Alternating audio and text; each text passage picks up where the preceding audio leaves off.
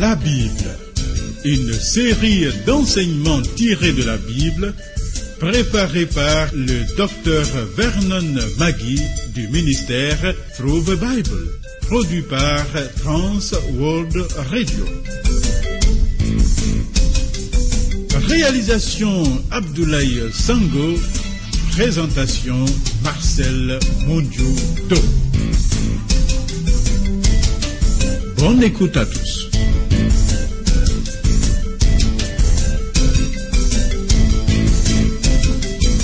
Ô terre, tremble devant le Seigneur, le Dieu de Jacob, lui qui change le rocher en étang et le roc en source d'eau. Prosternons-nous devant sa majesté. Thierry Rodrigue Dibi est à la prise de son. Le programme à travers la Bible que nous suivons est le 26e. Nous devons correspondre. Note nos points de contact que voici.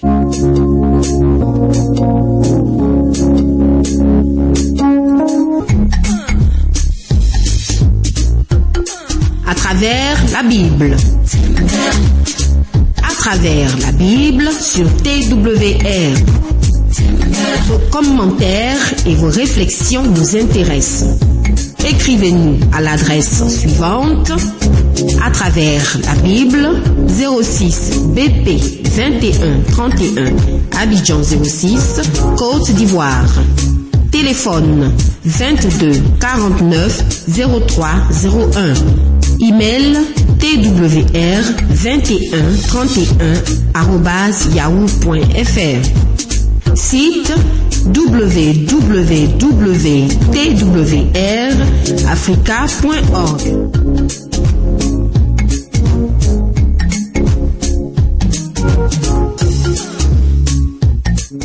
Continuons avec joie l'examen du livre de la Genèse, le livre des commencements. Nous sommes au douzième chapitre. Calmement asseyons-nous et écoutons. Dans les onze premiers chapitres de la Genèse, l'auteur traverse des milliers et des milliers d'années en ces quelques chapitres. Il sélectionne quelques rares événements d'une importance primordiale. La création, la chute, le déluge et la tour de Babel. Ces événements concernent toute l'humanité. À partir du chapitre 12, l'auteur s'attarde sur de nombreux événements dans la vie de quelques individus, disons de quelques personnages d'une importance. Dans la suite de la Genèse, ces hommes sont quatre. Abraham, Isaac, Jacob et Joseph. Ces quatre patriarches ont une grande importance dans le plan de Dieu.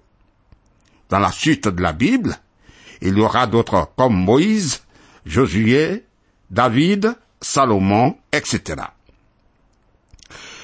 Voici le plan de la suite de la Genèse.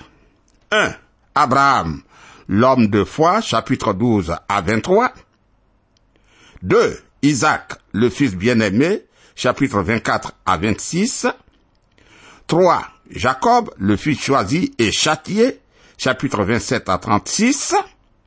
Et 4. Joseph, ses souffrances et sa gloire, chapitre 37 à 50. Le début de la Genèse nous a fait voir le péché de l'humanité tout entière.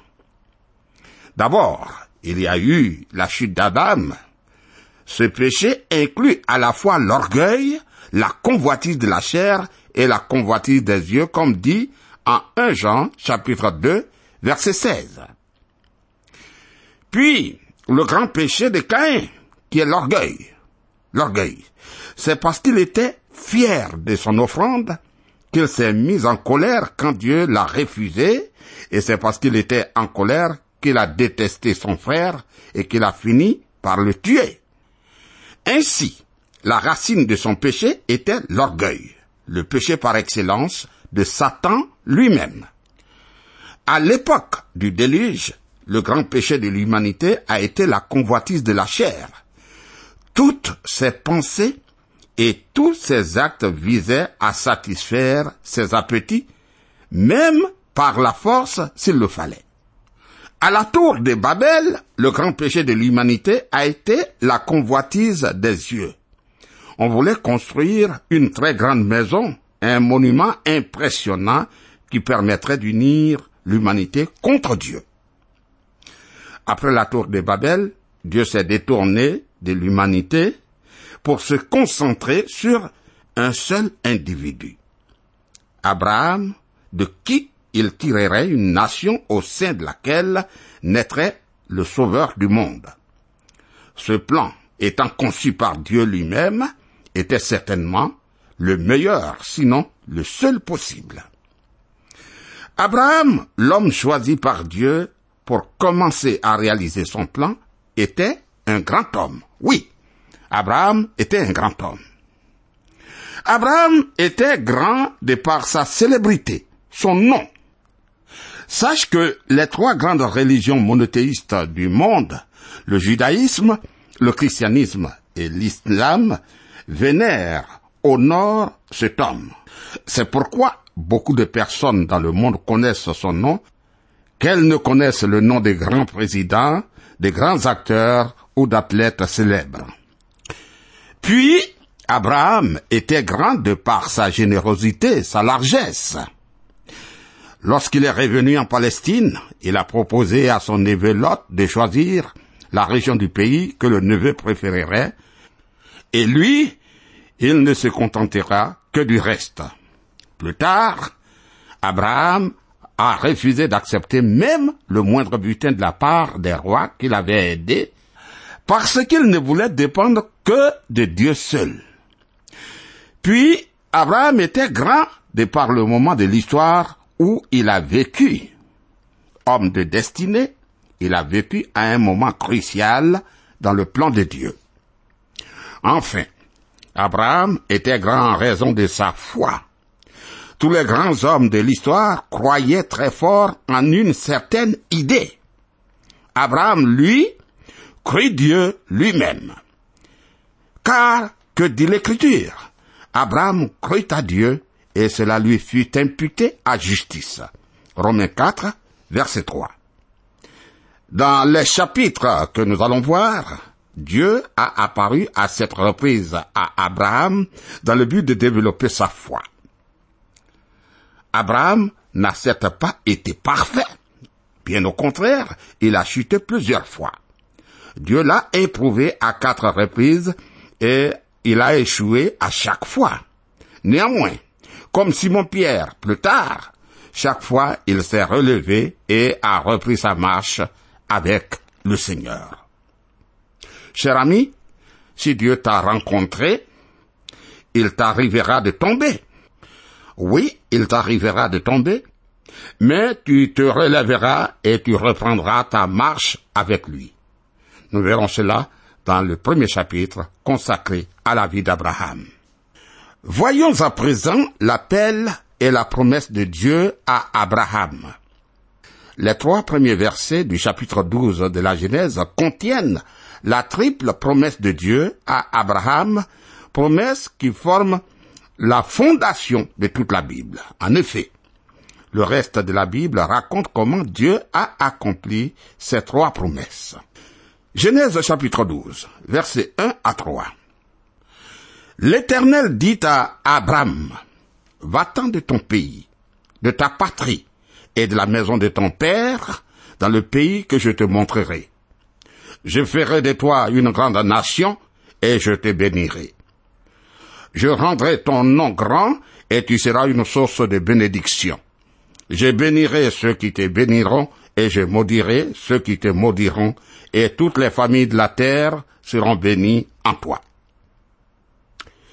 La première partie de la promesse de Dieu à Abraham concerne le pays. Dieu lui dit, je vais te montrer un pays et je vais te le donner. La deuxième partie de la promesse concerne la nation. Dieu lui dit, je vais faire de toi une grande nation et je rendrai ton nom grand. La troisième partie de la promesse concerne la bénédiction. Dieu lui dit que par son intermédiaire, le monde entier connaîtrait une bénédiction. Alors, une question se dégage. Dieu a-t-il tenu ses promesses? Dieu a rempli la deuxième partie, car d'Abraham est venue la nation d'Israël. Il a tenu la troisième partie, car d'Abraham est venu Jésus-Christ, le sauveur du monde. Et qu'en est-il de la troisième partie de la promesse concernant le pays? Regarde. Israël occupe difficilement une petite partie du pays immense promis par Dieu. Même, même à l'époque de Salomon, Israël n'occupa que le tiers de la superficie promise par Dieu. Mais nous pouvons être sûrs que Dieu accomplira sa promesse à son heure et à sa façon. Il est réconfortant et rassurant pour nous de savoir que Dieu est souverain dans l'histoire des hommes et qu'il accomplira son plan quoi que fassent les hommes. Comment Abraham a-t-il réagi face à cette triple promesse de la part de Dieu? Le premier verset signifie que l'Éternel avait parlé à Abraham alors qu'il était encore à Ur en Chaldée. Car dans le Nouveau Testament, Étienne l'affirme, le Dieu de gloire apparut à notre père Abraham lorsqu'il était en Mésopotamie, avant qu'il s'établît à Caran, et il lui dit, quitte ton pays et ta famille, et va dans le pays que je te montrerai.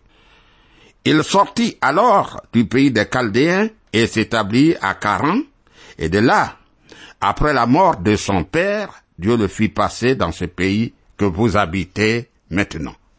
Acte chapitre 7, versets 2 à 4. Ainsi, sans savoir où il allait, Abraham a obéi à Dieu qui l'appela à quitter son pays, sa famille et la civilisation très développée dure. Mais son obéissance n'était pas totale, car il s'est fait accompagner par son père Térac.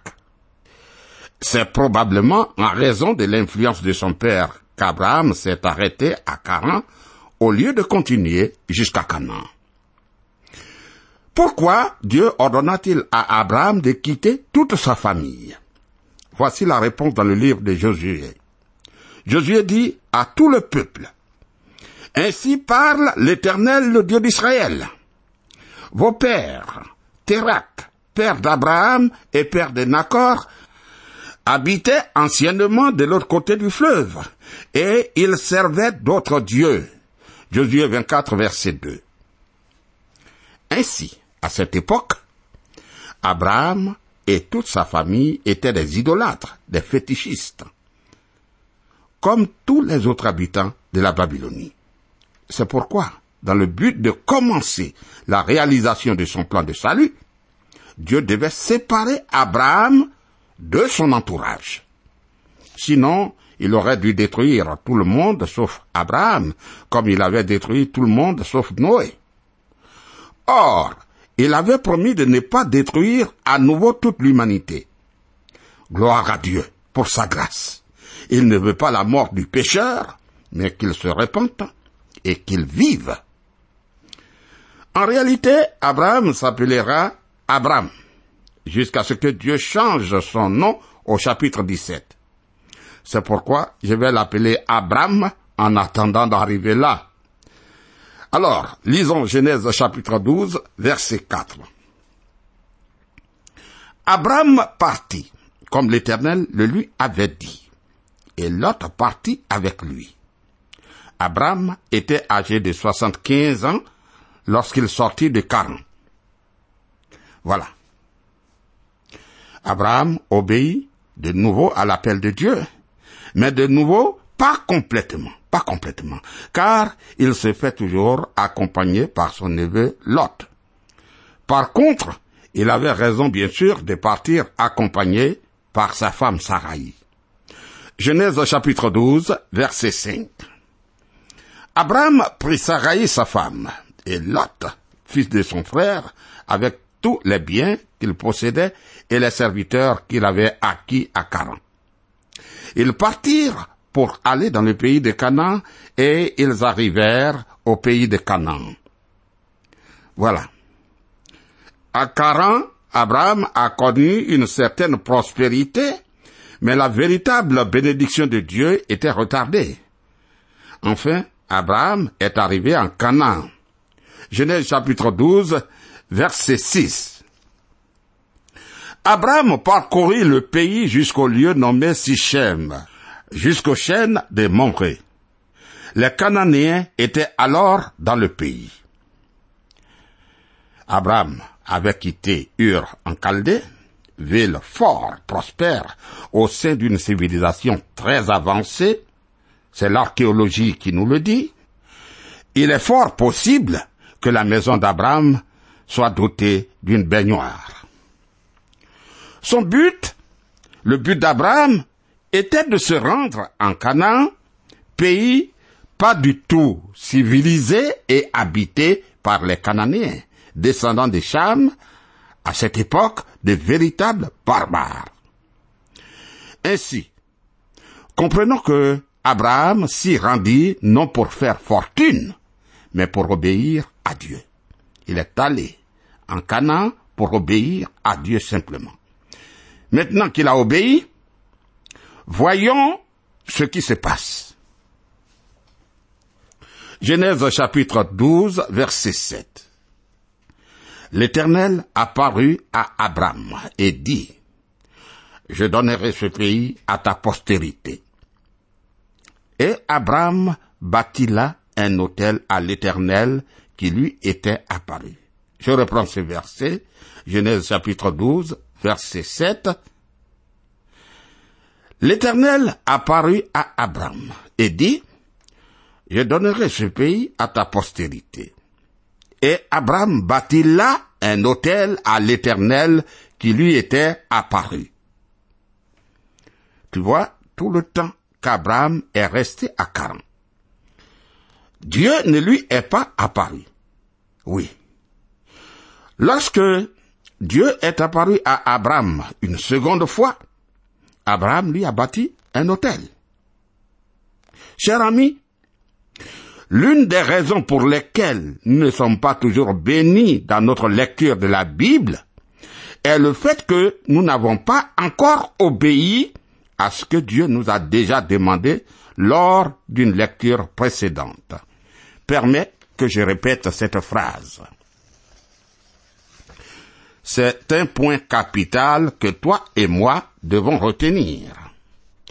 Je le répète, l'une des raisons pour lesquelles nous ne sommes pas toujours bénis dans notre lecture de la Bible est le fait que nous n'avons pas encore obéi à ce que Dieu nous a déjà dit de faire lors de la lecture que nous avons faite avant. C'est très, très important Il ne suffit pas de lire ou d'étudier simplement, il faut obéir. Regarde, après s'être installé dans le pays en y dressant ses tentes, Abraham a bâti un hôtel. Autrement dit, il a témoigné publiquement de sa foi en Dieu, non en disant aux Cananéens, regardez Cananéens, moi j'adore Dieu, venez faire comme moi. Abraham ne les interpelle pas, mais les laisse voir comment lui, Abraham, il adore tranquillement le Dieu vivant et vrai. Sa vie était un témoignage, son témoignage. Continuons Genèse chapitre 12, verset 9. Abraham continua ses marches en s'avançant vers le midi. Ensuite, Abraham a poursuivi sa route vers le sud. Mais là alors, il va commettre une deuxième faute. Abraham va commettre une deuxième faute. Voyons l'éclipse de la foi d'Abraham. Lisons Genèse chapitre 12, verset 10. Il y eut une famine dans le pays. Et Abraham descendit en Égypte pour y séjourner, car la famine était grande dans le pays. Sans doute, Abraham a dû apprendre par des voyageurs que la famine se déplaçait vers le sud, et il a dû constater que ces bêtes maigrissaient de plus en plus. Ah, vu cela, sans recevoir la moindre instruction de la part de Dieu, l'homme Abraham décide de se rendre en Égypte afin de trouver de la nourriture pour sa famille et pour ses troupeaux. C'est ainsi qu'Abraham a fait preuve d'incrédulité à l'égard de Dieu qui avait promis de le bénir dans le pays de Canaan. Dieu lui a dit de se rendre à Canaan et qu'il va le bénir là, dans ce pays, et que ce pays même serait donné à ses descendants. De lui-même, il a décidé de partir.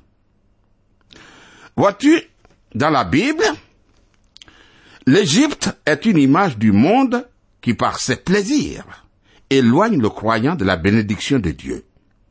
L'Égypte est une image du monde qui, par ses plaisirs, éloigne le croyant, le chrétien, de la bénédiction de Dieu. Aujourd'hui, beaucoup de chrétiens sont attirés par le monde. Alors que certains affirment, par exemple, qu'ils ne peuvent pas assister à une réunion à l'église parce qu'ils doivent se lever le lendemain pour aller travailler, ce qui est vrai d'ailleurs pour tout le monde, ces mêmes personnes n'hésitent pas. Elles n'hésitent pas, pourtant, à passer une longue soirée devant la télévision ou à assister à une rencontre mondaine qui s'achève bien plus tard que la réunion de l'église. Arrivé en Égypte, Abraham rencontre un nouveau problème qui concerne Sarai, une femme très belle. Oui, sa femme Sarai est d'une beauté extraordinaire. Lisons Genèse chapitre 12, versets 11 à 12. Comme il était prêt d'entrer en Égypte, il dit à Sarai, sa femme, Voici, je sais que tu es une femme belle de figure. Quand les Égyptiens te verront, ils diront, c'est sa femme, et ils me tueront et te laisseront la vie. Voilà. Sans avoir pris conseil auprès du Seigneur, la beauté de sa femme, qui était un honneur pour lui, car Sarai, sa femme, était vraiment d'une rare beauté, est devenue un problème de vie pour lui. Tu sais, l'âge de Sarai, un âge très avancé, n'a point pesé sur sa forme. Elle est restée intacte avec tous les traits de beauté que Dieu a mis en elle depuis sa naissance. Alors, cela effraie Abraham. Ça l'effraie. Son mari lui dit, je sais que tu es une femme belle de figure. Et ça, c'est un problème, Sarai, parce que les Égyptiens s'en rendront également compte. Sûrement, ils vont désirer t'avoir pour épouse, et moi, que vais-je devenir? Ils me tueront pour t'avoir pour femme. À ton avis, que va répondre Sarai? Que va dire Sarai? Ah, je suis belle selon toi D'accord. Mais de là à supposer que les Égyptiens me désireront pour femme et te tueraient, je ne sais quoi en dire, mon Seigneur. Cher ami, cette idée passe et repasse dans les pensées d'Abraham jusqu'à ce qu'il en soit hanté, jusqu'à ce qu'il en soit obsédé. Te rends-tu compte de ce qui peut nous arriver quand le Seigneur n'est pas dans une de nos affaires? Souviens-toi, depuis son départ de Canaan, Abraham n'est plus en relation tellement avec le Seigneur car il ne le consulte pas. Cette grande famine qui traverse toute la région l'a fait entrer en lui-même et Abraham ne consulte plus le Seigneur. Quand cela arrive, on agit exactement comme lui. On récupère tous nos problèmes qu'on tente de résoudre à notre manière et là, la chair s'y mêle et nous inspire la crainte qui, à son tour, nous fait totalement dérouter. Oh, Abraham a tellement dévié, lui qui entendait la voix de Dieu qu'il a appelé et envoyé pour être la bénédiction du monde, le voilà troublé. Troublé parce qu'il a eu simplement la pensée que les Égyptiens vont se rendre compte de la beauté de Saraï pour désirer la posséder.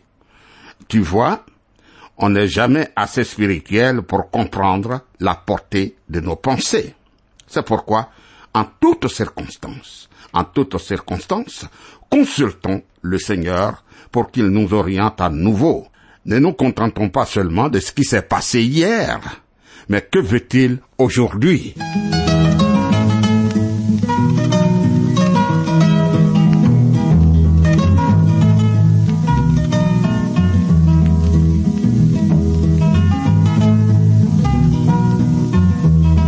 Vous suivez le programme à travers la Bible, un enseignement du docteur Vernon McGee du ministère sous the Bible, une production de Trans World Radio Afrique présentée par Marcel Mondiou-Do.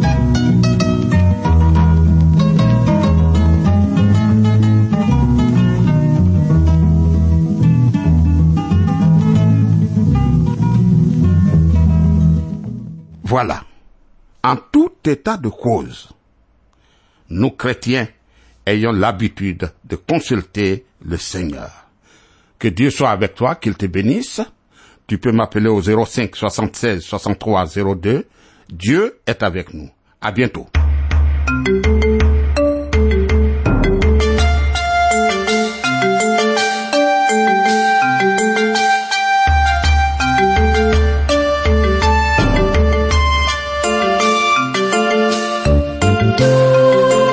Venez de suivre le programme À travers la Bible, un enseignement du docteur Vernon Magui du ministère Through the Bible, une production de Trans World Radio. Pour tout contact, écrivez-nous à l'adresse suivante. À travers la Bible, 06, boîte postale 21 31, Abidjan 06, Côte d'Ivoire. Je répète, à travers la Bible, 06, boîte postale 21 31, Abidjan 06, Côte d'Ivoire. Téléphone 22 49 03 01. Je dis bien 22 49 03 01. Que Dieu vous bénisse.